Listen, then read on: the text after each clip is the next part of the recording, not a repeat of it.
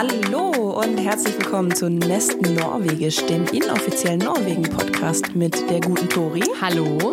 Hi und mir, Laura. Wir sind zwei ausgewanderte Deutsche, Expat-Deutsche. Wir werden uns mit den Begriffen nicht einig und nichts darf man verwenden. Wir klären das heute. Wir sind auf jeden Fall zwei deutsche Frauen, die in Oslo leben und seit äh, jetzt bald zwei Jahren äh, über das Leben in Norwegen durch eine deutsche Brille podcasten.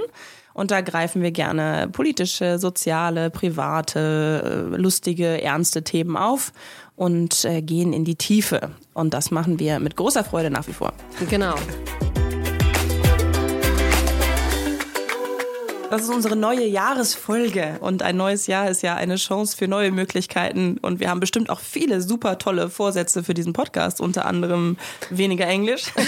ja, ja. Wir sind schon besser geworden. Wir sind schon besser geworden. Ich hatte so einen super lustigen Artikel gefunden, der auf Englisch eigentlich super funktioniert, aber den habe ich ihn extra übersetzen lassen, damit ihr den auf Deutsch bekommt und äh, ich hier nicht groß Englisch vorlesen muss nachher im Quiz. Ja, wunderbar. Das ist mhm. auch schwer. Also mir fällt es manchmal schwer, wenn ich mir was auf Norwegisch notiere oder auf Englisch, dann merke ich, dass es, wenn ich das dann auf Deutsch vortragen will, dass ich doch ein bisschen ins Stottern komme. Ja. Also ich glaube, dieses ja. vorher übersetzen und mir die Notizen auch ausschließlich auf Deutsch machen, ist eine große Hilfe. Kennst du das übrigens auch, äh, machst du das auch manchmal, wenn du deinem Sohn vorliest, dass du so simultan übersetzt aus norwegischen Büchern? Ja. Das ist immer sehr lustig. Genau. Erstens wird ja jede Version anders. Ich frage mich auch mal, ob meine Tochter das überhaupt merkt. Äh, und zweitens, äh, ja, macht man halt auch manchmal so ein, wirklich falsche Rückübersetzungen, sowohl grammatikalisch als auch vom, vom, von den Ausdrücken her. Und manche Sachen weiß ich nicht. Ich habe zum Beispiel einen Ausdruck, äh, den äh, so flink du, ja. Mhm. Ich weiß immer ja. nicht, wie ich das übersetzen ja. soll. Weil wie schreibt man das in den ja. äh, deutschen? Du bist ja so tüchtig, ne? Das ist ja so ein bisschen so die ja, Übersetzung. Ja, gut gemacht. Gut gemacht. Ja, gut gemacht, ja. ja. Ich finde auch immer dieses Nein, na men lillesøster. Also, also, aber lillesøster. Also ja, es gibt so ein paar schöne norwegische Ausdrücke, die man einfach nicht übersetzen kann. Also ja, schon irgendwie, aber nicht, äh, nicht äh, spontan im Bett abends. nee, genau. Nicht bei müdem und nicht bei äh, nicht spontan. Ja, wir fangen ja unseren Podcast immer an mit dem sogenannten Norwegen-Check. Woran haben wir in letzter Zeit gemerkt, dass wir in Norwegen leben? Wie war das, ist das bei dir dieses Mal? Ja, ich habe einen, ähm, einen, einen, einen Sport, das haben wir ja nie. Wir reden ja nie über Sport. Weder du noch ich interessiert uns so sonderlich für viel Sport. Ja, das, das stimmt. ein bisschen schade, weil hier gibt es echt auch schönen Sport, aber äh, das kommt von uns jetzt eben nicht. Mein Norwegen-Check äh, fiel mir beim Schauen der Nachrichten auf, äh, denn jetzt ist ja auch wieder die große, große Skisaison und es sind überall Wettkämpfe. Und ähm, was mir, was mir so aufgefallen ist, ist, dass einfach nochmal es, es wird einfach hier kein Unterschied gemacht zwischen Männern und Frauen. Also die Frauen äh, Vorbilder im Sport sind wirklich ganz große Vorbilder. Das sind ganz große, große Volkshelden, die auch so gefeiert werden. Und da, da ist einfach kein Unterschied. Das ist auch nicht so ein bisschen mm. so gewollt. Mm. Nach dem Motto, ah, den Frauen wollen wir auch ein bisschen mm. Platz einräumen. Aber eigentlich geben wir nur den Männern Platz im Sport. Nein, es ist so, äh, es ist ganz genuin, ehrlich äh, Bewunderung beider Geschlechter in ihren sportlichen Leistungen. Und das fand ich so ein bisschen doch wieder typisch norwegisch, weil ich glaube, dass es diese Vorbilder so gibt und dass die so stark stehen, hat auch so einen Effekt auf die, auf die Frauen und wie sie sich hier in der Gesellschaft sehen und wie sie sich entwickeln. Ähm, und dass es halt sehr viele starke Frauen gibt und ähm, ja. auch dieses, dieses Bestreben unter jungen Mädchen im Sport was werden zu wollen, dass das eben auch für Frauen total wichtig ist und das länger als in Deutschland, weil in Deutschland finde ich, ähm, machen auch alle Kinder Sport, klar, ne? Äh, da glaube ich auch nicht, dass ein großer Unterschied ist, möchte ich jetzt zumindest nicht behaupten, aber ich habe immer das Gefühl, das verliert sich dann so ein bisschen in der Pubertät, wenn man mhm. so die typischen Geschlechterinteressen bekommt und da taucht das irgendwie weniger auf, wenn man nicht vorher schon ganz doll verankert ist in irgendeinem ähm, Verein. So, dann äh, mhm. trägt das sich auch durch diese Phase durch. Aber ansonsten habe ich das Gefühl, nimmt das bei Frauen eher ab und wird auch nicht mehr später so aufgenommen als eine natürliche Art und Weise im ja. Alltag. Und in anderen Bereichen ist es ja schon auch in Deutschland sehr gut äh, politisches Engagement oder so. Ja. Da wird auch kein Unterschied mehr gemacht. Ne? Aber gerade im Sport, das ist ja auch wirklich was, was alle Schichten oder alle Leute irgendwie ansprechen kann. Das heißt, was du jetzt gerade die These so aufgestellt hast, dass es sozusagen auch die Frauen generell, dass es den Frauen generell mehr Selbstbewusstsein gibt, das ist, äh, ist wahrscheinlich richtig. ja. ja.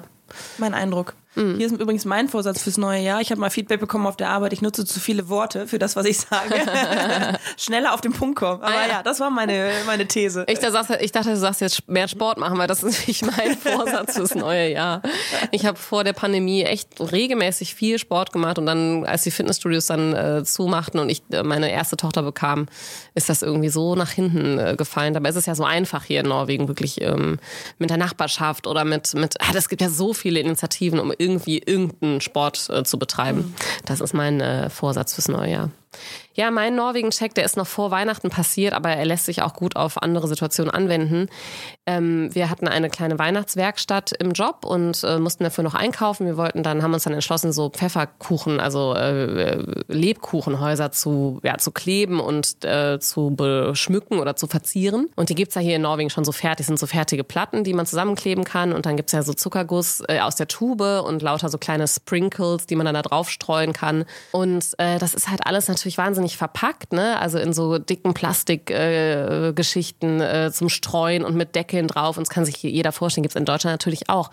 Aber wir waren halt irgendwie acht Leute oder so und wir haben diese Sachen eingekauft und es stapelten sich da diese Verpackungen und diese Glasur in den Tuben und wir und, und unsere Kollegen, nee, jeder braucht eins und alles wurde so reingehauen. Und ich finde immer dieser unbedarfte Konsum hier in Norwegen, das fällt mir immer so auf. Ich, ich krieg da immer so, oh nee, das ist mir jetzt echt zu viel. Also es ist mir einfach zu viel, sowohl für die Umwelt als auch für mich. Und dann schmeißen wir die Hälfte eh weg und dieses, mhm. dieses Lebkuchenhaus wird eh nicht gegessen, das wird dann nur hingestellt und eine Woche später gehen alle in den Urlaub und dann wird's weggeschmissen. Dann haben die noch so wirklich 20 Pepsi Max Flaschen gekauft. Das ist ja auch so norwegisch, dieses Pepsi Max. Jüle Brüs, jeder durfte sich ja noch Nüsse aus. Ja, geht ja auch auf die Arbeit, ne? Also wir können da so viel einkaufen, wie wir wollen. Und das ja, ich, ich merke einfach wieder dieser Konsum. Das, ich kann das. Also ich, ich, da, da, da sträubt sich was in mir und ich weiß auch, dass in Deutschland erstens wird da auch viel mehr drauf geachtet, glaube ich, dass Verpackungen mittlerweile auch irgendwie anders sind, ne? mehr, mehr Papier genutzt wird und so. Und zweitens auch, dass man einfach vielleicht weniger oder dass man eine Alternative findet. Ne? Und ich finde immer gerade bei so Festlichkeiten wird hier in Norwegen, das ist da ist total egal. Da kaufst du so viel ein, wie du willst und kannst und musst und das ist äh, ist, ist einfach eine andere Art, irgendwie mit, ähm, mit, mit Ver Verbrauch an sich umzugehen.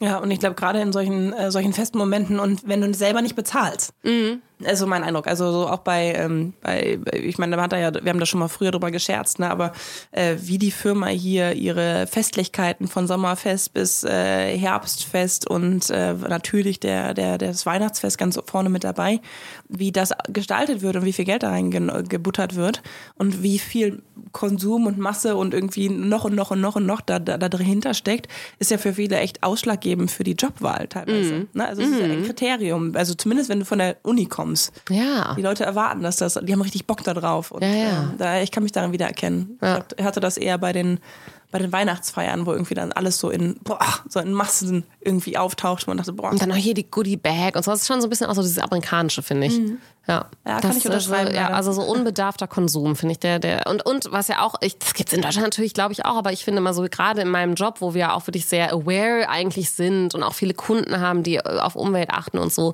Also hier ist es auch so, auch die Leute, die es eigentlich besser wissen müssten, selbst die haben so eine Wegwerf- und Wegschmeißkultur und das, das nervt mich so ein bisschen. Ja, da war mal wieder hier Sport und Konsum. Das ist doch, sind zwei sehr klassische norwegische Themen oder Norwegen-Checks. Aber worum geht es eigentlich heute bei unserer äh, ersten Folge im neuen Jahr? Ja, wir hatten eigentlich Lust, äh, wir machen ja immer unterschiedliche Sachen. Wir reden mal über andere, mal über uns, mal über Themen, die uns nah oder fern liegen. Und äh, gerade so in dieser Januar-Folge, ich stelle mir so vor, viele der Hörer hören uns irgendwie noch so in den Halbferien oder im Auto auf dem Weg zurück und äh, man hat gerade schöne Tage verbracht mit der Familie und ist ganz voll mit neuen Eindrücken und freut sich auf ein neues Jahr. Und im neuen Jahr gibt's ja immer viele Pläne und Sachen, die man schon immer mal umsetzen wollte. Und eins dieser Sachen, die uns auch ähm, viel zugetragen wird per E-Mail und Instagram, Instagram, ist das Thema Auswandern nach Norwegen. Was heißt das eigentlich und wie ist das und wie geht das und wie haben wir das gemacht und ähm, wie fühlt man sich hier und wie haben wir es integriert? Sind wir integriert? Genau, große Frage, sind wir überhaupt integriert? äh, und das sind, da steckt da ganz, ganz viel drin. Äh, also es wird eine sehr, sehr, sehr private Folge. Sie lebt von unseren Eindrücken, von unserer Geschichte und nicht von äh, einer, es ist kein genereller Einwanderguide. nee, genau, wir wollen jetzt keine Tipps und Tricks geben, sondern es geht eher so um das Philosophische dahinter, würde ich jetzt mal so ganz äh, stolz, oder nee, ganz bold wollte ich jetzt sagen, aber ja, es geht eher um das Philosophische dahinter. Genau, und die ganzen äh, Side-Effects, ach, schon wieder. die ganzen Nebeneffekte, äh, unangenehm und angenehm. Ähm, ja, es ist halt doch ein sehr komplexes Thema, ne? Ja, es ist, äh, hängt viel drin, Familie und Freunde und äh, überhaupt Kultur und in, wie man sich selber definiert. Und ja. in all dieses wollen wir heute ein bisschen einsteigen und euch ein paar Gedankenanstöße mitgeben fürs, äh, fürs neue Jahr.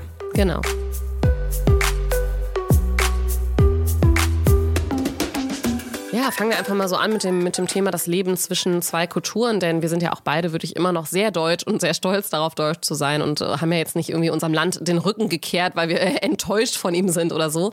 Und das ist auch immer so interessant, dieser, dieser Begriff Auswandern, ne? Das ist ja, das würden wir ja beide nicht über uns sagen. Also ich bin, ich würde nicht sagen, ich bin ausgewandert, sondern ich bin hier irgendwie gelandet und kleben geblieben. Wie war das bei dir? Wie ist deine persönliche äh, in Norwegen gelandet äh, Geschichte? Ähm, ja, um jetzt mal dieses Wort Auswandern nicht immer benutzen zu müssen müssen. Genau. Ja, ich glaube, deswegen äh, ähm, tun wir uns auch mit der Einleitung immer so schwer, ne? Weil was sind wir eigentlich? Ja. Weil, weil keinem von uns beiden geht das Wort Ausgewanderte leicht über die Lippen, weil wir uns, glaube ich, beide so nicht definieren. Expert haben wir auch schon oft drüber gesprochen, trifft es eben auch nicht auf den Kopf. Ja, aber was sind wir denn dann einfach? Ja, wir sind zwei Deutsche, die in Norwegen leben. Ich glaube, da kann man sich drauf einigen. Ja. Ne?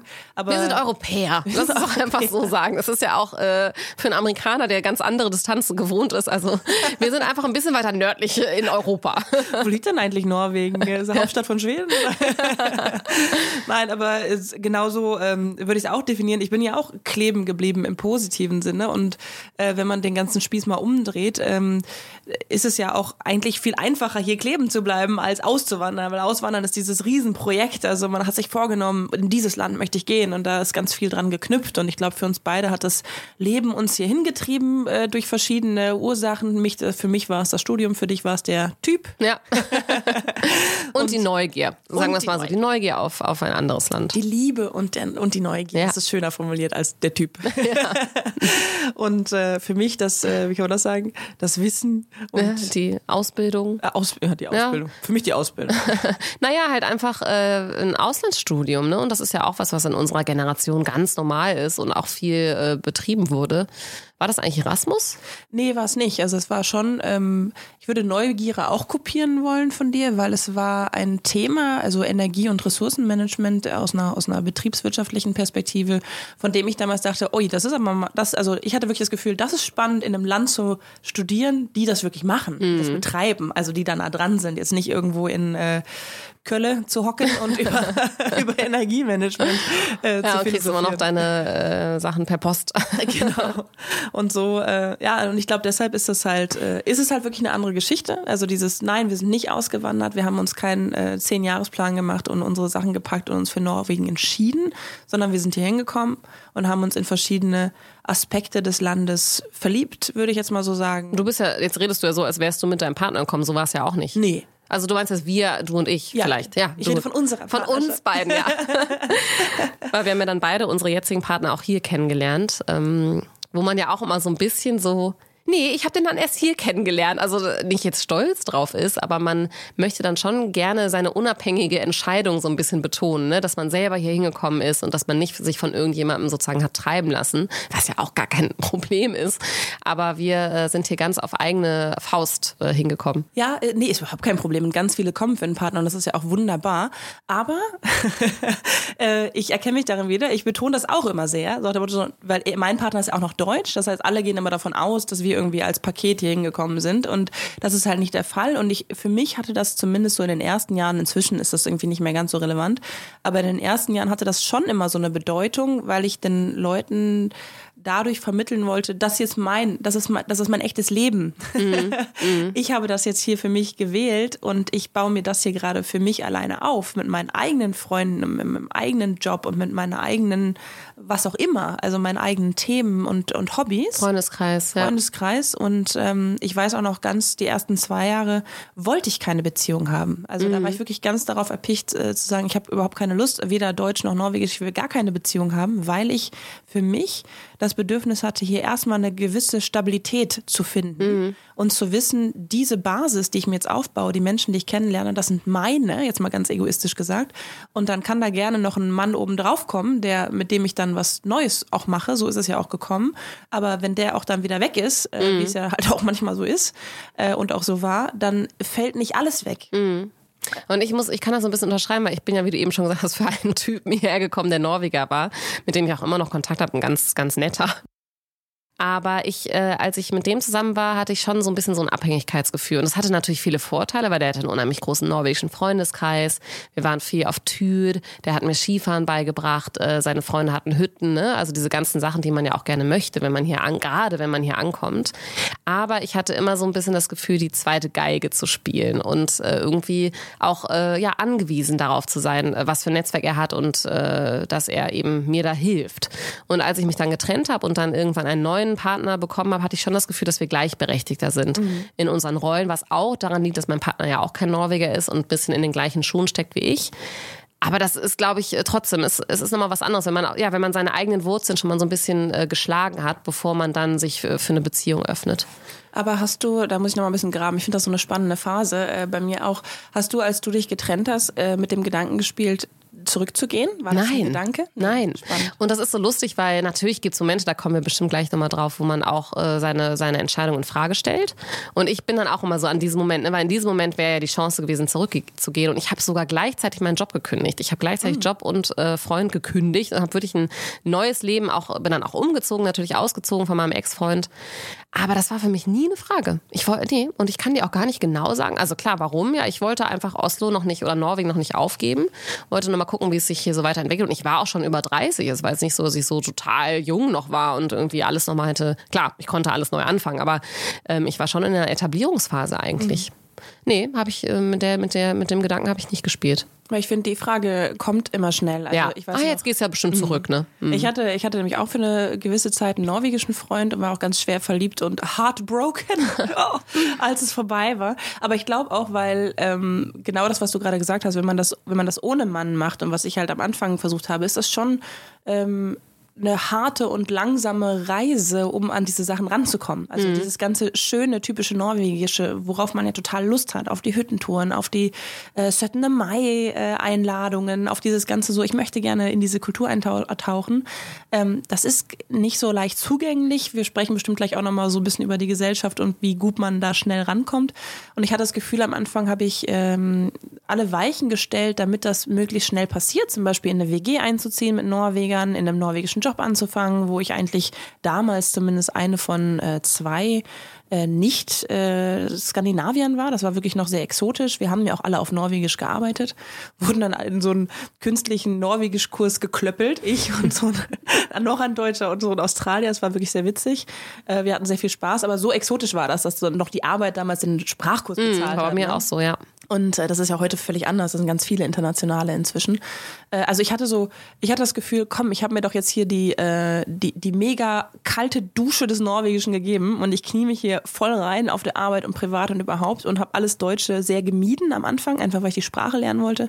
Und trotzdem waren halt so dieser, war der Zugang zu vielen dieser schönen norwegischen Dinge nicht so leicht oder mhm. versperrt. Die Leute kamen nicht darauf, mich einzuladen vielleicht oder gar nicht auf die Idee. In der WG war jetzt auch nicht so eine, nicht so eine Stimmung, wie ich das kannte, dass man irgendwie viel zusammen gekocht hätte oder mhm. irgendwie so dieses Integ ja, Integrative oder mal gesagt hat, komm, machen WG-Abend. Ja. Deswegen, ähm, ja, hatte ich dann, als ich dann diesen norwegischen Freund bekam, hatte ich das Gefühl, jetzt, dann kam nämlich das ganze Paket, ne, mit Familie und mit Freunden und mit Pipapo. Ja. Und als das auseinanderging, wurde ich viel gefragt. Ah, gehst du jetzt zurück? Und ich so, mm. nee. Ja, dann bist du aber irgendwann ja auch aus der WG ausgezogen. Jetzt haben wir mittlerweile Kinder und Partner und ähm, haben es nochmal auf eine ganz andere Weise irgendwie hier äh, ja, verwurzelt. Würdest du denn sagen oder sagst du, das hier ist dein Zuhause? Was ist das, was hat Zuhause für dich eigentlich für eine, für eine Bedeutung? Ja, ich finde, das merkt man äh, jetzt gerade in der in der Zeit, die wir hinter uns haben, wo viele hin und her reisen und irgendwie ihre Familien besuchen und so. Da da ähm, kriegt man das immer noch mal so schön, kriegt man mal einen schönen Spiegel vorgehalten, weil was sagen die Leute, wenn sie nach Deutschland fahren? Die Hälfte sagt, ich fahre nach Deutschland. Ich sage auch, ich fahre nach Deutschland zu meiner Familie. Aber ich glaube, ich weiß es nicht, du kannst mich da arrestieren, wenn es anders ist. Ich glaube, ich sage nicht, ich fahre nach Hause. Mhm.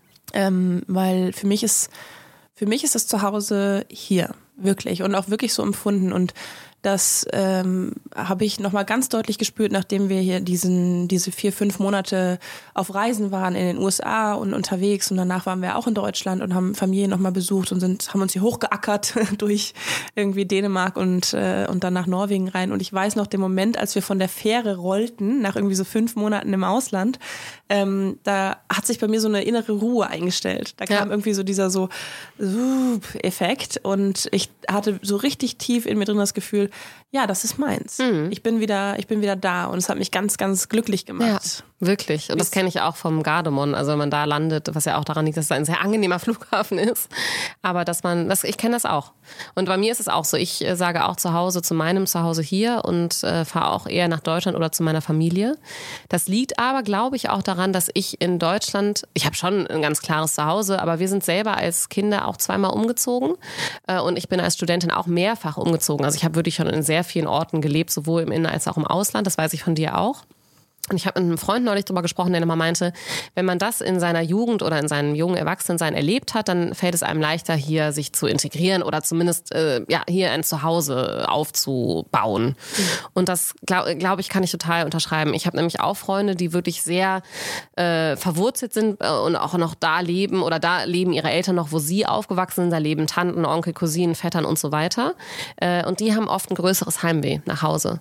Und bei mir ist das so, dadurch, dass ich eh schon immer immer mal wieder so ein bisschen entwurzelt wurde und mich an neue Freunde und neue Orte gewöhnen musste, ist mir, glaube ich, die Integration oder das Auswandern, wenn du es jetzt mal so nennen willst, hier leichter gefallen. Mhm. Das ähm, finde ich aber auch total nachvollziehbar. Genau, wie du sagst, bei mir war es auch so und ähm, meine Mutter wohnt auch nicht mehr in der Wohnung, in der ich aufgewachsen bin. Das ist jetzt nicht mein Kindheitszuhause in dem Sinne und ich glaube, da ist die ähm, da fährt man trotzdem super gerne hin. Und ja. es ist immer eine Art Zufluchtsort und ein, ein Ort der, der, des Wohl, sich Wohlfühlens, aber es ist halt nicht mehr zu Hause. Und das finde ich auch sehr schön. Ja. Also irgendwie denke ich so, ist es denn nicht auch schön, wenn man so mit Mitte 30 irgendwann das Gefühl hat. Nicht mit den Backstreet Boys Postern in einem Zimmer ja. schläft. Dass man sein eigenes Zuhause hat. Ja. Ja. Aber was, aber ich finde es bei euch ja so spannend, weil ihr seid ja, ihr seid ja gemischt. Wir sind ja ganz langweilig deutsch-deutsch. Äh, was ist denn bei euch, was, was werden für Nachrichten geschaut und Zeitungen gelesen? Ja, alles Mögliche. Also wir bei uns, ich hatte eine, eine Zeit lang, als wir gerade neu zusammen waren und auch Englisch miteinander gesprochen haben, weil mein Partner ist ja Finne, aber schwedischsprachig und als ich noch nicht so viel Schwedisch hörte, äh, musste ich schon noch mit ihm Englisch sprechen. Das hat sich dann nach ein, paar, nach ein paar Monaten ergeben. Aber da haben wir noch viel BBC World gehört, erinnere ich mich. Aber jetzt ist immer so, wer zuerst aufsteht, äh, der darf zuerst das Radio anmachen. Ne? Also wenn ich zuerst aufstehe, ist Deutschlandfunk dran und wenn Andreas aufsteht, ist irgendwie äh, schwedisches Radio an. Und so ist es auch mit unseren Kinderbüchern. Ja, Also Andreas liest Schwedisch vor, ich lese Deutsch vor. Ähm, Fernsehen gucken wir tatsächlich natürlich wie alle viel Englisch einfach, ne? was auf Netflix oder HBO läuft. Ähm, Andreas guckt jetzt gerade ganz nostalgisch viele schwedische Sachen äh, wieder. Aber es ist bei uns schon immer wieder ein Thema. Also wir sind beide schon etwas nostalgisch und auch etwas traurig, dass wir beide unsere, ja, unsere, unsere Heimat nicht vor der Tür haben, sozusagen. Ähm, äh, wo, sowohl was die Großeltern und, und natürlich Verwandten angeht, also dass unsere Kinder nicht mit äh, Verwandten aufwachsen, aber auch so dieses, und das ist so ein schönes Wort, ja, die Zugehörigkeit. Ich wollte jetzt Belonging sagen, was ist ja Zugehörigkeit? Das fällt uns schon auf und ich merke das auch an meinem Partner, dass der teilweise so ein bisschen verloren ist. Also gerade wenn es jetzt so um Weihnachten geht und um die Tradition, da haben die Schweden ja auch viele Traditionen, die es auch hier in Norwegen gibt, aber, aber trotzdem so kleine Sachen, auch vielleicht Orlands-spezifische Sachen, die hier einfach nicht, natürlich nicht vorkommen und die man sich auch nicht einfach so suchen kann. Die Community ist natürlich auch kleiner als unsere deutsche Community. Aber ähm, ich glaube, dass da teilweise auch so ein bisschen so ein Drive fehlt. Also dass, dass er, glaube ich, wenn, er sagt immer so, wenn jetzt seine Familie um ihn herum wäre, die würden auch nochmal einen ganz anderen Druck, positiven Druck, ja, mhm. auf ihn ausüben, was, was gewisse Projekte angeht, gewisse ähm, Traditionen, die man weiter fortsetzt. Wenn irgendwie kein, äh, keiner dich darauf so ein bisschen ja, dass das keiner umsetzt neben dir oder dich dazu bringt, dann hast du eigentlich, dann, dann wirst du fast so ein bisschen faul. Und ich merke, jetzt werden wir das erste Mal Weihnachten in Norwegen feiern und auch seine Familie kommt zu Besuch und das, das ist super toll für Andreas. Also ich merke so, dass er richtig aufblüht und seit Wochen Sachen bestellt und mit den Eltern den Essensplan durchspricht. Die Schweden haben ja da auch ein sehr komplexes Menü an Weihnachten. Und als ich vorgeschlagen habe, dass wir doch einfach das so ein bisschen deutsch machen und zwar einfach was, was Schönes kochen. Ne? Das ist ja in Deutschland so irgendwie, ja, dann lass uns doch Filet Wellington machen oder so. Oh nein, auf keinen Fall. Also da kann ich dich gleich abbrechen. Das wird nicht stattfinden. Wir müssen ein schwedisches Weihnachtsessen machen. Und das er jetzt mal so eine eigene, ja, sozusagen eine, eine dass wir jetzt mal eine eigene Familientradition in Norwegen entwickeln können, das ist ein totaler Boost mhm. für unser äh, kulturelles Gedächtnis in unserer kleinen Kernfamilie. Ja, was kann ich, äh, kann ich total nachvollziehen, weil ich glaube, was du, was du gerade gesagt hast, so, wenn du keinen hast, der ein bisschen Druck ausübt im positiven Sinne oder der so ein bisschen mitzieht, äh, mhm. wo man sich mal ein bisschen dranhängen kann, dann hängt immer alles an dir. Also so, dann hat man immer das Gefühl, äh, okay, ich kann das jetzt machen, aber wenn ich es nicht mache, dann kriegt es ja auch keiner mit. Ja. Also der schlechte Gewissen ist so ein bisschen weg, weil die Kinder haben ja noch keinen Vergleichswert. Nö, die die wissen es ja nicht. Ne? Die freuen sich oder freuen sich nicht, ist egal. Also nee, ist nicht egal, aber es ist so, der, genau, es fehlt ihnen nichts, weil sie es nicht kennen. Äh, aber man selber hat sich gegenüber wahrscheinlich irgendwann schlechtes Gewissen, weil man denkt, ach, ich hätte das irgendwie auch weiterführen sollen. Und wenn man näher dran ist, wird man so ein bisschen mitgetragen. Ne? Und, ja. ähm, und im Ausland hast du halt das hast du ja noch viel krasser auch mit der Sprache, diese ganze Weitervermittlung und die Sprachentwicklung deiner Tochter im Deutschen und so, es hängt alles 110 Prozent an dir. Ja, ja. Und ich habe da ja auch immer so ein bisschen äh, Panik schon. Also ich merke, meine Tochter spricht wirklich gut Deutsch und je, je mehr wir auch, ähm, also je älter sie wird und je mehr sie exponiert wird, ne, ob es jetzt eine Hüttentour ist mit dir und vielen deutschen Leuten oder ob wir mal nach Hause fahren für ein längeres Wochenende, da kommt immer ganz viel. Da mache ich mir mittlerweile zum Glück keine Sorgen mehr. Aber ähm, mir hat mal jemand gesagt aus der Botschaft, dass wenn man sein Kind auf die deutsche Schule schickt, dass da eben sehr viele Traditionen natürlich äh, ja, weitergelebt oder eben forciert werden. Ne? Zum Beispiel St. Martin oder Nikolaus. Das sind ja so zwei Themen, die es hier in Norwegen wirklich gar nicht gibt. Viele Sachen sind ja schon sehr ähnlich wie in Deutschland. Es gibt ja auch Karneval mittlerweile hier zum Beispiel. Ne? Oder wir haben, wir teilen ja schon Ostern, äh, äh, Weihnachten, das ist ja schon 80 Prozent Übereinkunft eigentlich, würde ich jetzt mhm. mal so sagen. Aber so kleine deutsche Traditionen, das kannst du als, Erwach als Elternteil gar nicht leisten, hat er zu mir gesagt. Und dann habe ich auch erstmal Panik bekommen. Ja, das stimmt, oh Gott, das geht nicht. Was mache ich? Ich muss mein Kind doch auf die deutsche Schule schicken und so.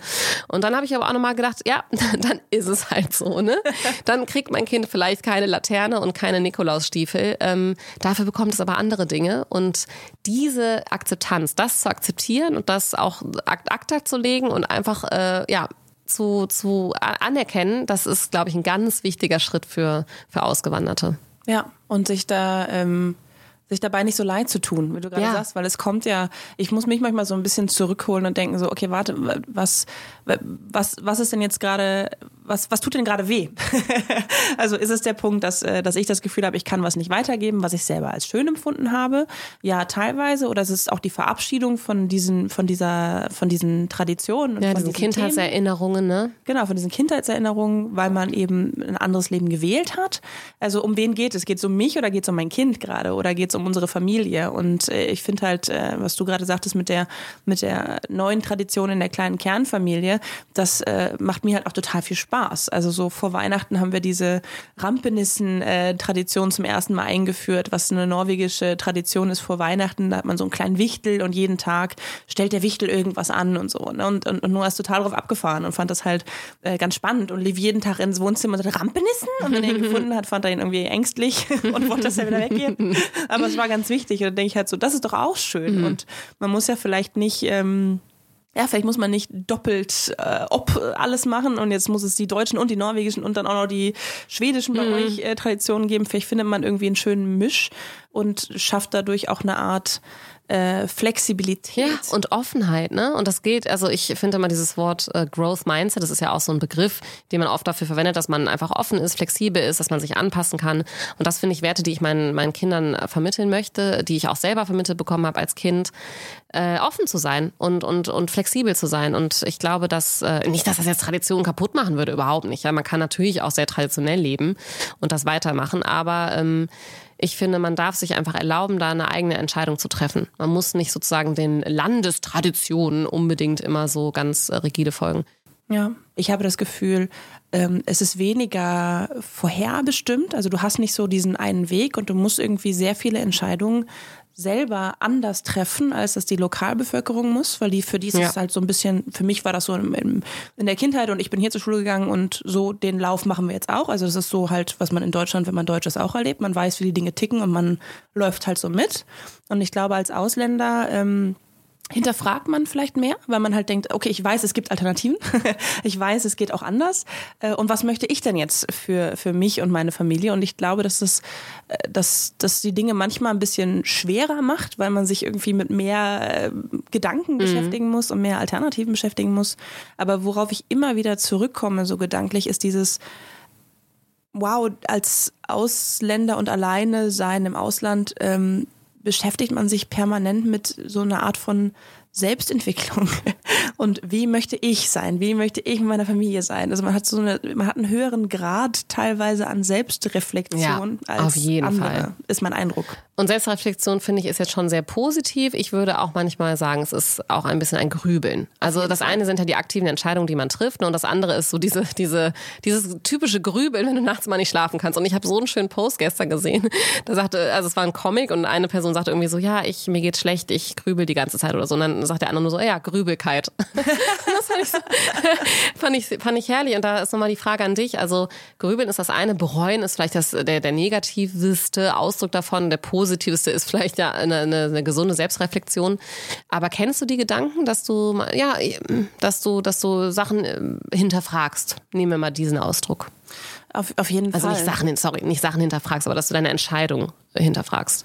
Äh, klar, also ich würde, genau bereuen würde ich nicht nutzen, aber dieses Zweifeln, Grübeln, Zweifeln, ähm, sich da manchmal in Gedanken verlieren, äh, die, die auch, die auch sehr negativ sein können und so. Ich glaube, das, das gehört ein bisschen dazu und da darf man sich auch keine Illusionen machen. Und ich hatte auch so einen ganz ähm, für mich irgendwie so einen ganz traurigen Moment, der, der irgendwie so, vielleicht auch einfach ganz typisch, aber ich dachte, mein Gott, was ist das denn hier?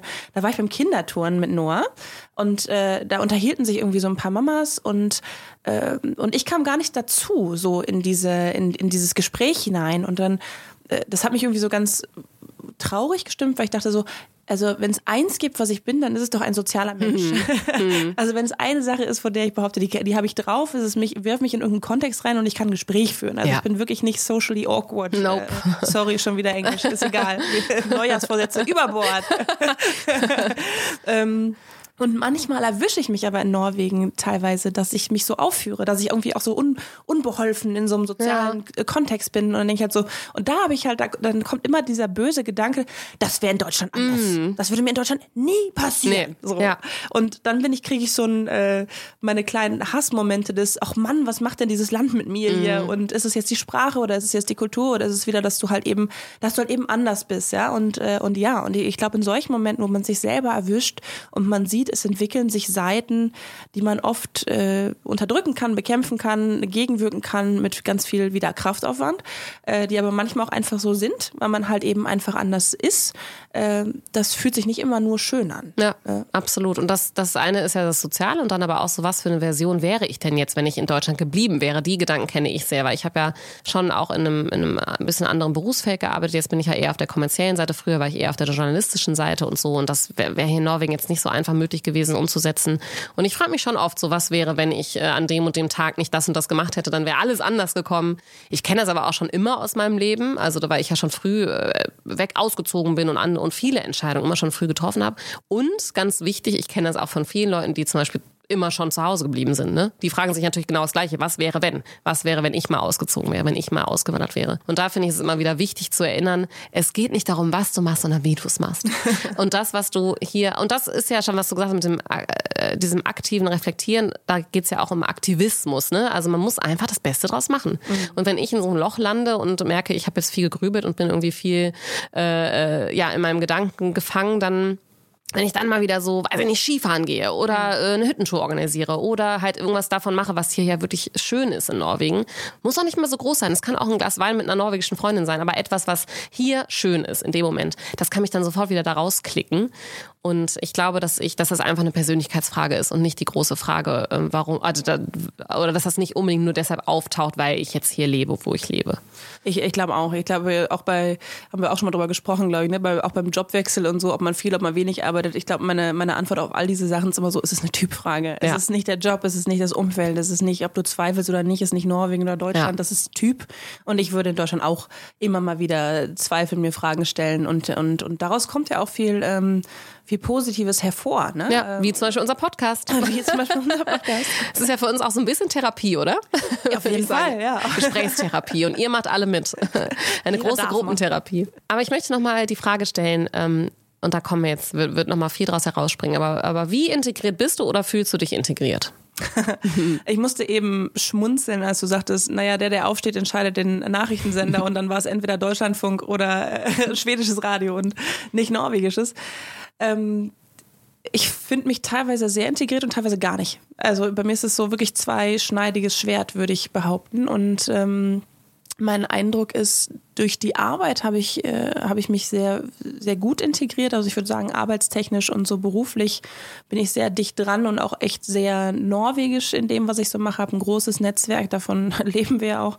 Ähm, und bin ja, bin da sehr angekommen in dieser Welt, in der beruflichen Welt. Und in der privaten äh, ist es sehr gemischt, äh, möchte ich behaupten. Ich kenne sehr viele Norweger, ich sehe auch immer viele Norweger und habe mit denen zu tun und bin mit denen unterwegs.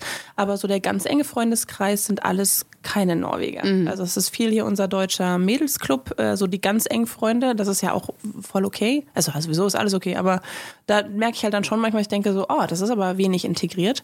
Ähm, liegt aber vielleicht auch ein bisschen an den Gesellschaftsstrukturen, weil ich habe durchaus auch meine norwegischen Clubs. Ich glaube, wir haben schon mal darüber gesprochen, dass man in Norwegen ja immer so einen Club braucht. Mhm. Skiclub oder Ja, also ich habe den äh, mein erstes meine erste Gruppe, mit denen ich angefangen habe zu arbeiten, also so dieser Jahrgang, wie man so schön sagt, ne, da ist Ja. halt so eine Mädelsgruppe auch draus entstanden mit nur Norwegern und wir halten seit äh, seit jetzt zwölf Jahren Kontakt und treffen uns regelmäßig. Aber was heißt denn regelmäßig, wo jetzt alle Kinder haben, und anderen Jobs sind zweimal im Jahr. Ja. Ne, aber da, für die ist das so, ja, das ist unsere Gruppe. Ja. Also ne, das Ja. ist schon, ähm, die gibt es, aber das sind ja keine festen Freunde. Also, Nein. Ne? Aber wenn du jetzt auf einmal neben die ziehen würdest, ne, dann, ja. dann wieder, ne, dann, also es ist halt für immer, es ist jetzt für immer in deinem Adressbuch sozusagen gespeichert und die darfst du ein Leben lang abrufen. Ja, und die sind auch immer sehr loyal, die Norweger. Ja, genau. Ne? Weil die eine Ja. zum Beispiel ist jetzt auch schwanger und wir haben festgestellt, wir haben gleichzeitig Permissionen, also Ja. Elternzeit. Und da schwöre ich dir, werden wir total viel zusammen machen, ne? wo wir sonst uns irgendwie so nicht sehen. Also immer so sehr kontextuell bedingt, finde ich. Ja.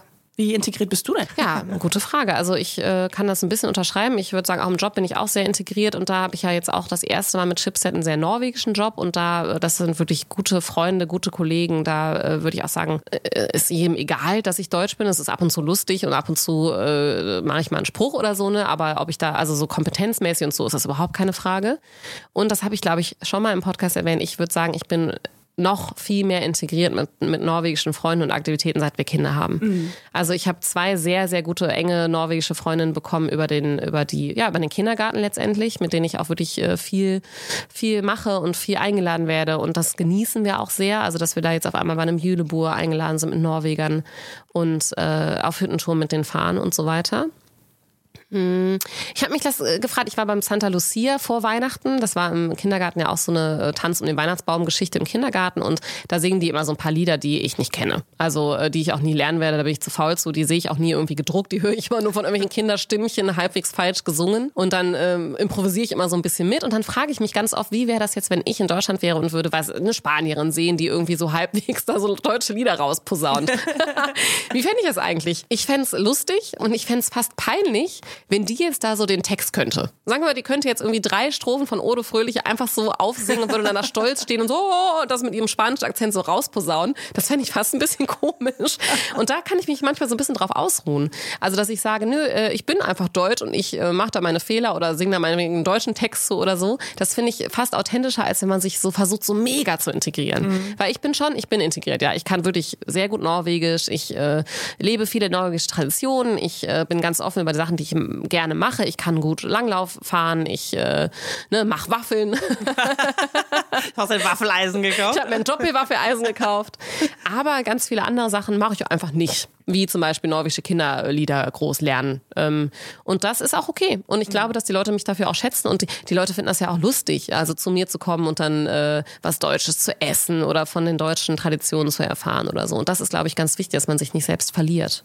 Ja, und, und ich glaube auch, dass das eben ein Teil ist von dem, was wertgeschätzt wird. Also nur wenn man jetzt hier ist und manchmal spürt, oh, das ist anders und das kann man als, als schwierig wahrnehmen, ist das ja trotzdem eine Komponente, wie du sagst, die geschätzt wird und die Leute auch spannend finden und dass die auch viele anzieht, die vielleicht selber mal in dem Bereich ge gelebt haben. Es ist ja so, wir haben zum Beispiel Freunde, die in der Schweiz gelebt haben, die gerne mit uns auch dann ab und zu ein bisschen Deutsch sprechen, äh, um das auch wieder so aufzufrischen. Und ja. das kann ich halt total nachvollziehen, weil wenn ich jetzt zurückziehen würde nach, nach Deutschland, äh, nach über zehn Jahren in Norwegen, dann wäre das so ein großer Teil von mir, dass ich auch das super interessant finde, da Norwe Norweger kennenzulernen. Und ja. dann hätte ich keine Lust, dass diese Norweger in Deutschland dann alles noch deutscher machen, als ich das Deutsch mache, ja. sondern fände das irgendwie ganz schön, dass man eben da andere, dass es anders aussieht in der Wohnung, dass man andere Sachen isst, dass man so ein paar Traditionen mitnimmt. Ne? Ja.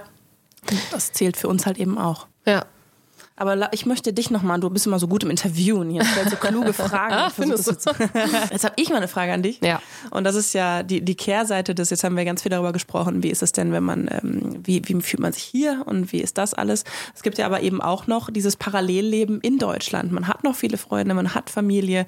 Wie, wie entwickelt sich das mit der Zeit und mit der Länge und mit der Intensität, mit der du im Ausland bist? Hast du das Gefühl, du hast da eine gewisse Bringschuld immer noch? Ja, oder? ja gute Frage. Also ähm, ja, ich, ich habe total viel Kontakt mit meinen deutschen Freundinnen und Familie. Und fast, also und weil ich es auch schon gewöhnt war, immer vorher, weil ich Städte gewechselt habe, ich habe in Konstanz studiert, in Berlin studiert, im Ausland studiert, hatten wir auch immer schon viel Kontakt. Und ich finde, gerade durch so äh, Sprachnachrichten äh, schicken und diese Art der Kommunikation ist das auch nicht schwierig. Ähm, deshalb würde ich sagen, Bringschuld, nee, also die meinte, nee, ich habe, das ist alles total freiwillig. Und ich finde wirklich, die sozialen Medien und die, die Medien an sich sind einfach ein sehr dankbares Mittel, um den Kontakt weiter äh, zu halten. Aber ich ich finde, mit Bringschuld bringst du noch ein ganz ein anderes, ein, ja, anderes Wort da rein, Schuld, äh, dieses, äh, dieses, dieses Schuldgefühl, dass man hierhin ausgewandert ist und dass man eben nicht die Enkelkinder bei den äh, Großeltern in der Nähe hat. Ne? Das, das ist für mich schon ein großes Thema. Ich bin ja auch sehr gerne zu Hause und ähm, äh, da merke ich schon, dass ich, dass ich da eine Bringschuld habe. Doch. Also da, da merke ich schon, okay, jetzt muss ich mal wieder ein Wochenende in Deutschland buchen. Ähm, jetzt muss ich mal wieder die, äh, die Familie vereinen. Und auch gerade meine ältere Schwester, die auch in Deutschland wohnt, die sagt schon sehr oft zu mir, dass sie es super schade findet, dass ich in Deutschland lebe, äh, dass ich in Norwegen mhm. lebe. Und das tut mir dann schon weh. Und äh, ich finde es ja auch schade natürlich finde ich schade, dass ich weit weg wohne, ja. Und dann möchte ich immer auf keinen Fall hören, ja, hast du ja so gewählt. Ne? Also ich möchte nicht, dass jemand mir dann. Aber klar, das gibt's halt schon, dass du so Schuldgefühle bekommst. Das nennt sich auch Expat-Guild, habe ich gelernt, dass man eben äh, ja äh, schuldig äh, ist äh, dafür, dass man diesen diese diese Distanz schafft. Und da, das ist schon schwierig für mich. Also ich würde sagen, das ist schon ein großer Nachteil des Aus, Auswanderns. Und ich bin dann immer ganz oft so, auf, wenn ich es jetzt auf eine Pro- und Kontraliste setzen würde, wie schwer wiegt das? Und das ist schon, wiegt schon am schwersten. Mhm. Ähm, und wie kompensiere ich das? Äh, ja, äh, wir sind jetzt auch nicht so die FaceTime-Familie. Es gibt ja so Familien, die ständig das Video da hängen haben und, und miteinander kommunizieren. Das ist in meiner Familie einfach nicht so gewertschätzt oder funktioniert auch einfach nicht so gut. Also zumindest nicht mit allen Mitgliedern. Ist auch okay. Also es ist, äh, wir sind auch nicht so, ja, wir sind da jetzt auch nicht so hinterher. Aber dadurch geht natürlich schon was verloren. Und gerade die, meine, meine Neffen, die zu Hause in der Nähe meiner Großeltern leben, die haben natürlich einen ganz anderen Kontakt und ganz anderes äh, Familiengefühl. Und das tut mir schon weh. Es ist halt, äh, ich finde das immer sehr, sehr anders, weil ich habe das Gefühl, die dadurch, dass man halt nicht am gleichen Ort lebt, äh, verbringt man, wenn man Zeit verbringt, äh, oft mehr Zeit miteinander. Da ist man eine ganze Woche irgendwie beieinander. Man wohnt meistens irgendwie auch noch sehr dicht aufeinander ähm, und hat dadurch ja einen anderen Austausch und eine andere, eine andere Zeit zusammen, als wenn man halt sich nach dem Kindergarten mal eben besuchen würde für einen mm. Kaffee. Mm. Also ich glaube, das, das ist auch das, was mir am, am meisten fehlt, ist so dieses äh, spontan sagen zu können, oh, zu meiner Schwester oder meiner Mutter, keine Ahnung, also mal eben einen Kaffee trinken ja. und ein bisschen quatschen. So, ja. ne? Das ist, ähm, das äh, merke ich auch, dass ich denke, oh, das wäre einfach, das wäre einfach cool, das wäre schön, das im Alltag integrieren zu können. Gut, ist jetzt nicht so, dadurch gibt es dann Sprachnachrichten, das ist ein Okayer oder Anrufe, ist ein, jetzt kann man nicht vergleichen, aber ist okay, es gibt es zumindest, man kann das irgendwie versuchen zu kompensieren. Aber was ich daran schätze, ist halt diese intensive Zeit, die man dann zusammen verbringt. Also ich denke, dann ist auch wirklich jeder voll da und man äh, fährt entweder an, an, einen anderen Ort oder ist irgendwie bei, äh, bei denjenigen zu Hause und ist dann sehr, sehr dicht zusammen und weiß das sehr zu schätzen als Qualitätszeit. Ja, genau.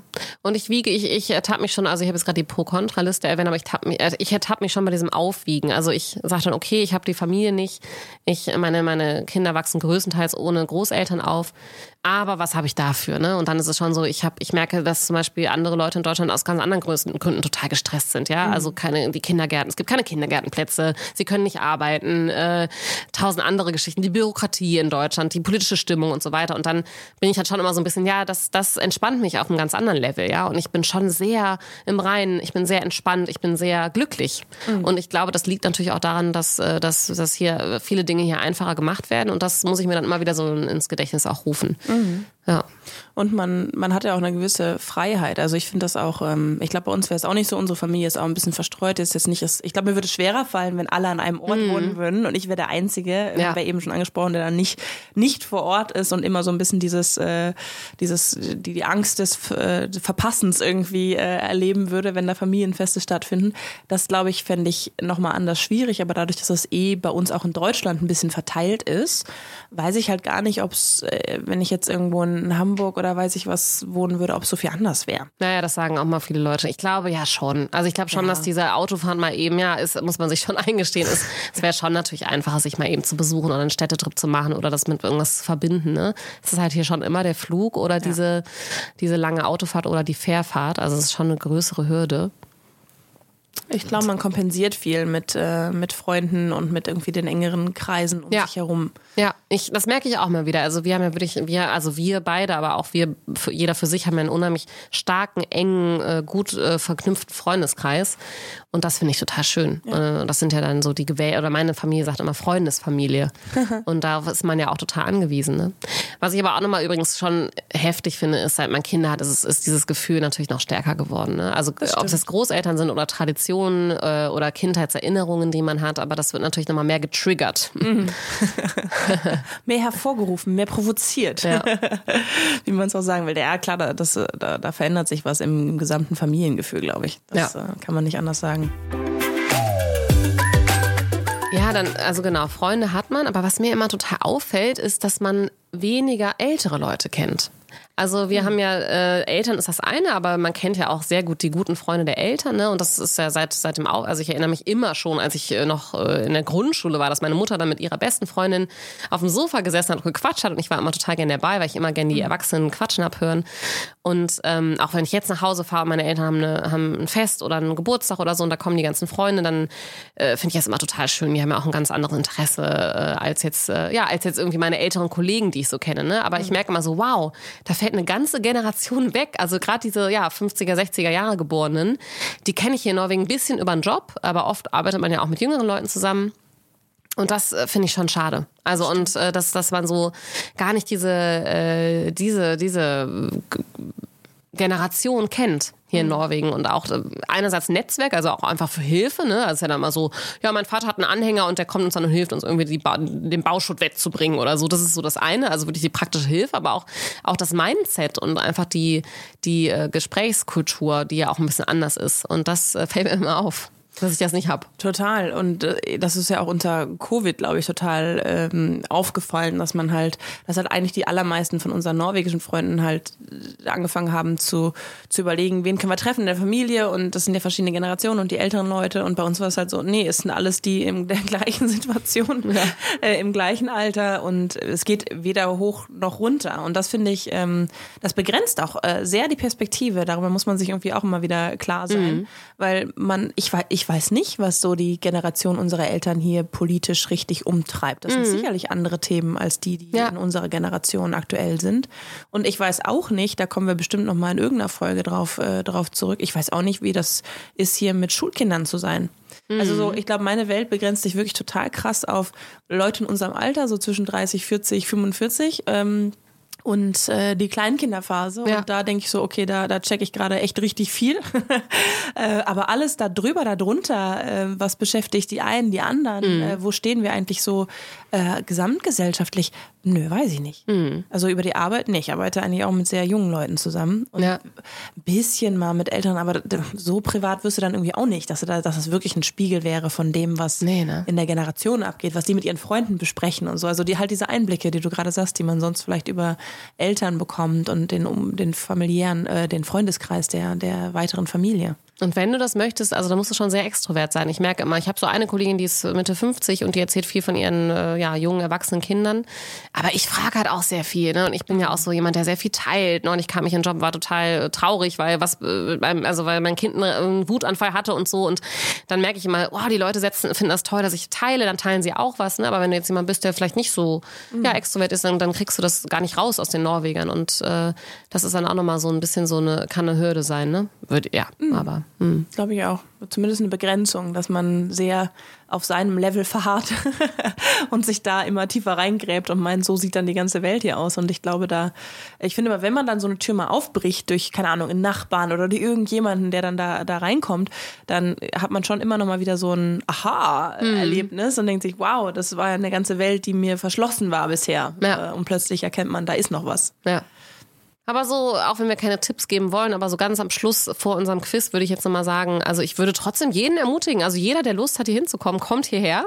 Klar. Ähm, ich glaube schon, dass, dass, man das weiß vom Typ her. Ist man der Typ, der das schafft oder nicht? Also schafft, aber der da Lust drauf hat, der, das, der sich das zutraut, das, das weiß man, glaube ich, so ein bisschen. Ich kenne auch viele, also vor allem ein Paar, was wirklich mehrfach hin und her gereist ist. Also die sind irgendwie dreimal hin und her gezogen. Ähm, Finde ich auch spannend. Aber lasst euch auf jeden Fall, also was ich immer super wichtig finde, das sieht man ja auch viel auf Facebook vor und so, ne? Dann stellt jemand eine Frage und dann setzt da jemand so einen total absoluten Kommentar drunter, macht das auf keinen Fall und alle Norweger sind so und das norwegische Schulsystem ist so und so. Äh, nein. Äh, jeder hat seine individuellen Erfahrungen, jeder Lebensweg kann äh, total eigen gestaltet werden. Du, das, das, es kommt auf dich an, dich und deine, deine, dein Engagement. Und äh, lasst euch nicht von irgendwelchen Totschlagargumenten äh, irgendwas verbauen. Bleib von diesen Foren weg. Ja, genau, wirklich, ja. Also wenn ihr mal so eine praktische Frage habt, wie äh, schnell darf ich auf dem norwegischen Auto fahren, weiß ich nicht. Ja. Hat irgendjemand ein Paket, was er mir mitbringen kann? Ja, dann kann man die mal kurz nutzen, aber ansonsten würde ich mich da auch nicht zu groß rum, umtreiben. Macht eure eigenen Erfahrungen und äh, habt einen offenen, offenen Geist und dann wird das hier schon gut. Und denkt dran, bei der Pro-Kontra-Liste stellt die nicht einfach auf, sondern guckt, welcher Punkt wie viel wiegt. genau. Es gibt ein ganzes System. Wir haben dann Excel, können wir rumschicken. Nein. Schön, schön. Dann haben wir noch ein paar Quiz-Fragen. Ja, ich habe ein paar Quiz-Fragen. Cool. Ähm, äh, warte mal. Ich, womit fange ich an? Also ich, weil wir jetzt auch schon das Thema Integration haben, äh, wie wahrscheinlich viele wissen, kann man sich ja hier nach sieben Jahren äh, in Norwegen lebend, darf man sich ja äh, als Norweger äh, na, wie würde ich mal sagen, um anmelden oder man kann die norwegische Staatsbürgerschaft beantragen, so heißt es. Und da muss man ja auch einen Test machen, das weißt du sicherlich. Und den Test, äh, da gibt's ja so, so, so Tests, Tests äh, auf Aftenposten zum Beispiel. Da stelle ich dir jetzt einfach mal ein paar Fragen. Ich habe das gestern gemacht und bin ganz gut durchgekommen, ohne mich irgendwie groß vorbereitet zu haben. Ja, no pressure. Aber wie heißt denn der längste Fjord in Norwegen? Ist es der Sognefjord, der Lysefjord oder Tydilfjord?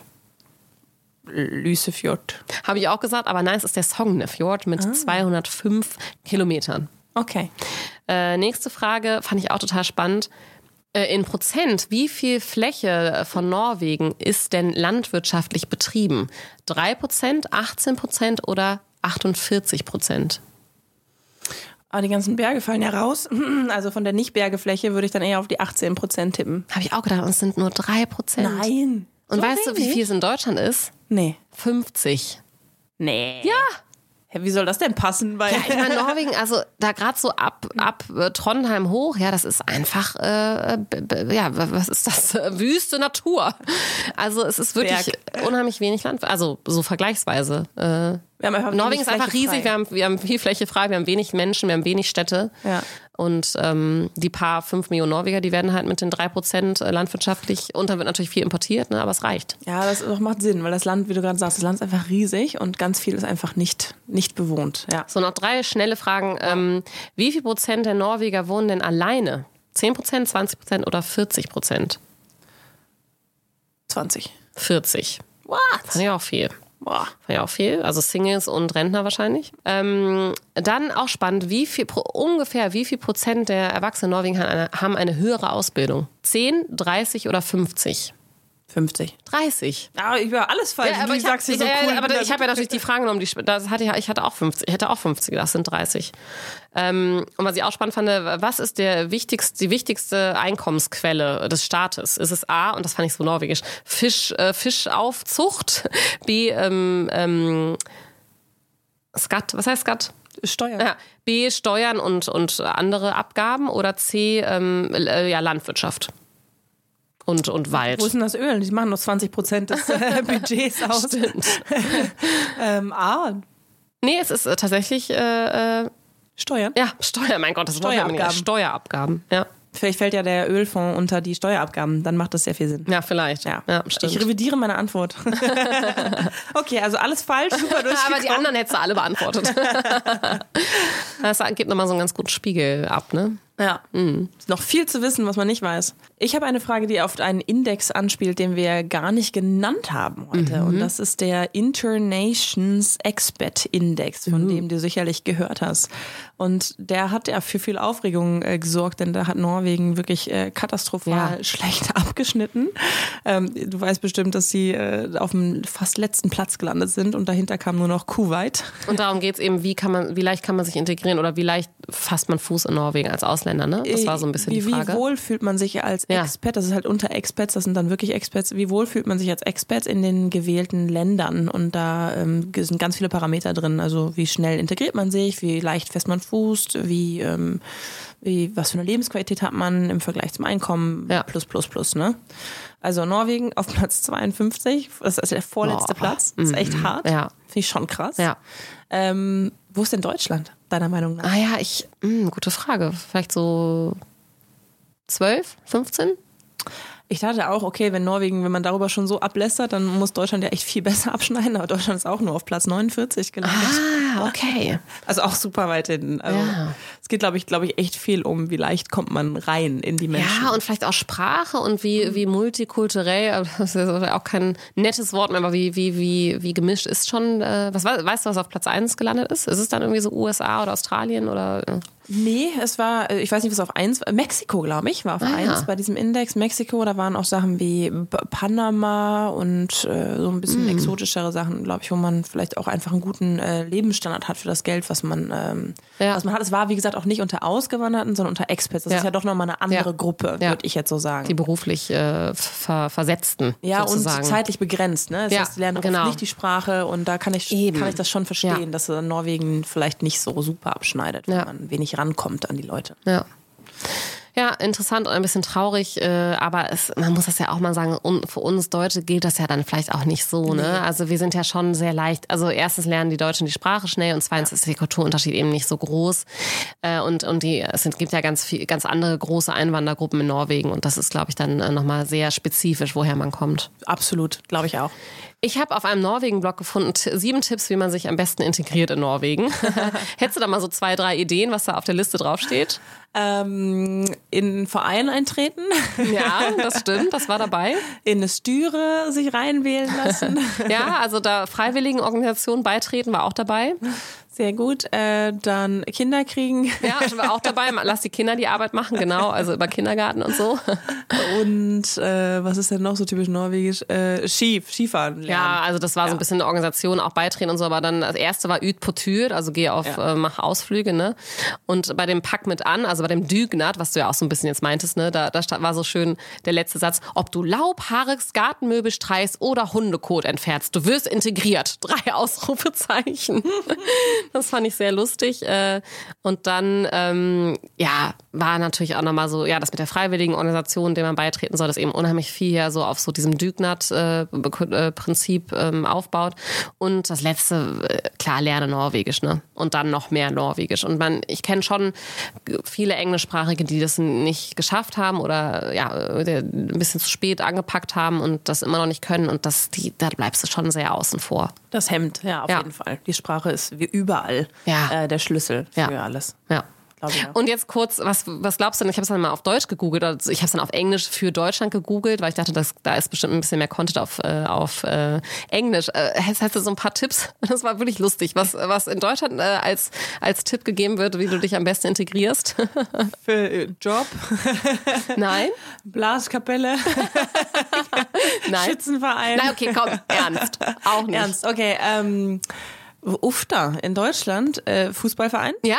Also oder nee, also Fußballverein, aber es stand dann so schön, wenn du kein großer Fußballfan bist, lerne die Regeln und die Bundesliga besser kennen. Und wenn du bereits ein begeisterter Fußballfan bist, stelle sicher, dass du kein Bayern München Fan in Dortmund bist und umgekehrt. Die Rivalität ist heftig. Heftig. Ähm, äh, also, aber Karnevalsverein würde ich schon auf die Liste schreiben, wenn du dich in Westdeutschland. Äh, Ja, in Westdeutschland, ja. ja. Ja echt, aber das da kenne ich ja fast keinen, der im Karnevalsverein ist. Ah, nee, ich auch nicht. Ist ja schon so ein bisschen nischig. Das ist doch ein bisschen niedrig. Okay, also, Also auf Fußball. Platz, ich sag's dir mal, ich fand's wirklich lustig. Auf Platz eins es sei pünktlich und organisiert. und dann stand dir nochmal so, dass die Pünkt, dass die Züge schon sehr pünktlich kommen und so. Um es zu vereinfachen, sagen wir einfach, dass es den Deutschen gefällt, wenn Dinge wie geplant und pünktlich funktionieren. Es wird für dich einfacher sein, dich in die deutsche Kultur einzufügen, wenn du diesem Beispiel folgst. Der beste Weg, dies zu tun, ist fünf Minuten vor dem geplanten Termin anzukommen. und dann auf zwei, weißt du, was da steht? Trink Sprudelwasser. Und dann steht immer, es ist heutzutage nicht schwer, stilles Wasser in Deutschland zu bekommen, aber die meisten trinken eben doch Sprudelwasser und viele Kellner weigern sich ja auch, dir Leitungswasser zu bringen. Und das, den dritten Tipp, dann bin ich auch fertig, fand ich auch sehr schön, sei direkt und unkompliziert. Schmeicheleien sind in der deutschen Kultur normalerweise nicht gern gesehen. Die Deutschen sind nicht besonders bekannt dafür, höflich oder rücksichtsvoll zu sein. Wenn du etwas falsch machst, werden sie dich direkt konfrontieren. Was du verstehen musst, ist, dass sie nicht unhöflich zu dir sein wollen. Sie versuchen nur direkt und offen mit dir umzugehen, anstatt den offensichtlichen Fehler zu ignorieren. Okay. Interessante Kultur, ne, aus der wir da stammen. Ja. ja. Sprudelwasser und Milch im Kaffee. ja, ähm, super. Ich habe auch eine, eine Art Quizfragen. Ich hatte eigentlich was von dem Bergenstest gegoogelt. Das ist ja dieser Test, den man machen muss, wenn man, äh, wenn man hier äh, ja, irgendwie auch äh, die Nationalität erwerben möchte. Aber das war zu einfach. Das ist nämlich ein Sprachtest. Also das Ja. ist ja das, was ich dir eben hatte, war ja der kulturelle Test und dann gibt's nochmal den Sprachtest. Ja, Genau. der, das, äh, Das war den schaffe ich. Schaffst du locker. Ich dachte, nee, das ist jetzt lame. Und dann habe ich ja irgendwie auch gegoogelt, woran merkst du, ob du schon sehr norwegisch bist. Und da kamen irgendwie drei, die ersten drei Fragen fand ich ganz witzig. Ist jetzt auf Englisch, aber verzeiht es uns. Ich versuche spontan zu übersetzen. Was ist eine Stillongs?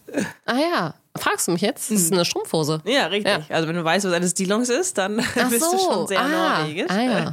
Und das andere war, wie oft gehst du Skifahren? Naja, ja, also Vor hm, was ist Kindern. da die richtige? Ja, vor, okay, vor Kindern, ja, würde ich jetzt aber sagen, einmal die Woche. bist du auch schon sehr norwegisch. Und äh, wie reagierst du, wenn du ein, ähm, eine Bärkette siehst? Äh, dann möchte ich gerne, dann reagiere ich mit Sehnsucht und Lust, dahin zu fahren. Du bist schon 100% norwegisch laut unserem Test hier. Wunderbar. Was ist denn die andere Alternative? Oh Gott, ich drehe um, oder? ja, genau.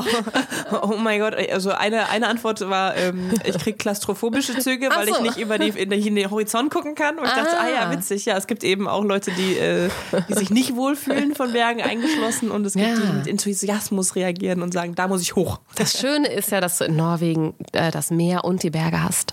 An den meisten Orten, ja. Ja, ja, sogar schon hier. Ich meine, ich sehe, man kann hier wirklich von vielen Punkten in Oslo beides sehen. Ne? Den Fjord und die Berge, das ist schon sehr schön. Was heißt Berge? Die, die ersten Hügelchen, sagen wir mal so. Die ersten Hügelchen.